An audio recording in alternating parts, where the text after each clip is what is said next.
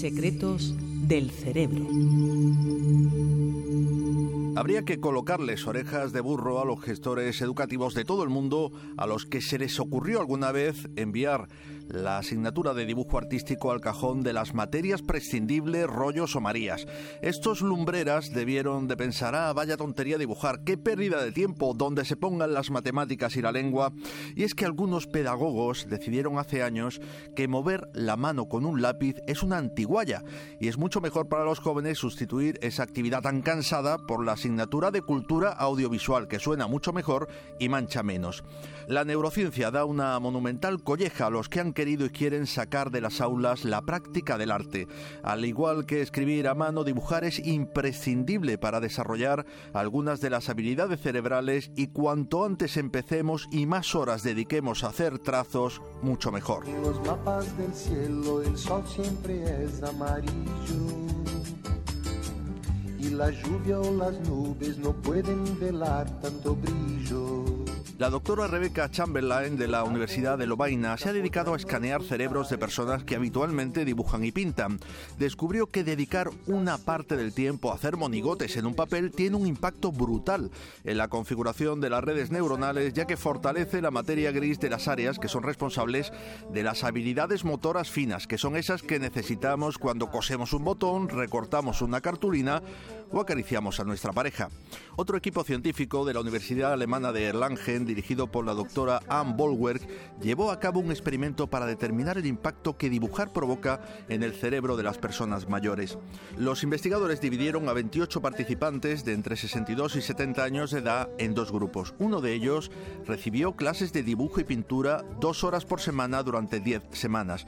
Simultáneamente, para poder comparar después sus cerebros, a otro grupo se le impartió el mismo número de lecciones de historia del arte. Antes y después de la prueba, se sometió a los participantes a un cuestionario de resistencia al estrés y se les hizo escáneres cerebrales. Los resultados revelaron que aquellos que habían estado dibujando habían desarrollado mayor resistencia a la ansiedad, frente al otro grupo donde no hubo ningún cambio.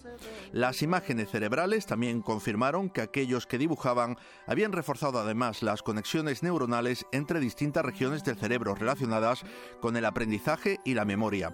La doctora Bolwer explica que la concentración y el nivel de atención que requiere dibujar ayuda a controlar las emociones. La ciencia prueba algo que ya intuíamos, que Mortadelo y Filemón, Mariano o Superman concedieron superpoderes mentales a sus dibujantes, Francisco Ibáñez, Forges o Jim Lee. Es un error monumental sustituir el papel por la pantalla de ordenador.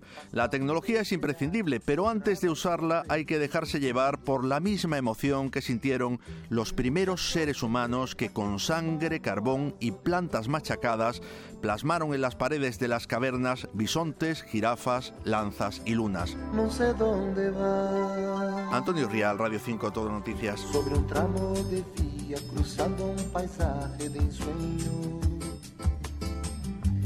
Tren que me lleva de nuevo a ser muy pequeño. De una América a otra tan solo es cuestión de un segundo. Basta un desearlo y podrá recorrer todo el mundo. Un muchacho que trepa, que trepa a lo alto de un muro. Si se siente seguro, verá su futuro Y el futuro es una nave que por el tiempo volará a Saturno. Después de Marte, nadie sabe dónde llegará. Si le ves venir, si te trae amores, no te los roben sin apurar. Aprovecha mejores que después no volverán. La esperanza jamás se pierde, los malos tiempos pasarán. Piensa que el futuro es una acuarela y tu vida un lienzo que colorear, que colorear.